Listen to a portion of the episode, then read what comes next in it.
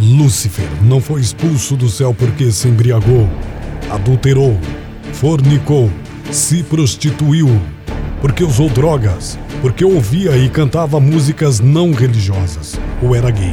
Ele caiu pelo seu próprio orgulho, caiu pela soberba em se achar melhor que Deus. Essa geração está equivocada. Condenam as pessoas que fraquejam, se acham maiores espiritualmente que todos porque frequentam a igreja ou dizem que têm espírito de luz melhores que os outros. Se acham mais santos por esconderem melhor a poeira embaixo do tapete.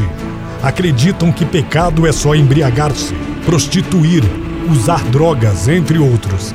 Mas esquecem que foi o orgulho e a vaidade que transformou o anjo em demônio. Pior do que cair é ser exposto como alguém que fraquejou. É viver pela própria soberba e orgulho de se achar único, melhor e intocável. Julga menos e ama mais, porque sois pó e ao pó voltarás.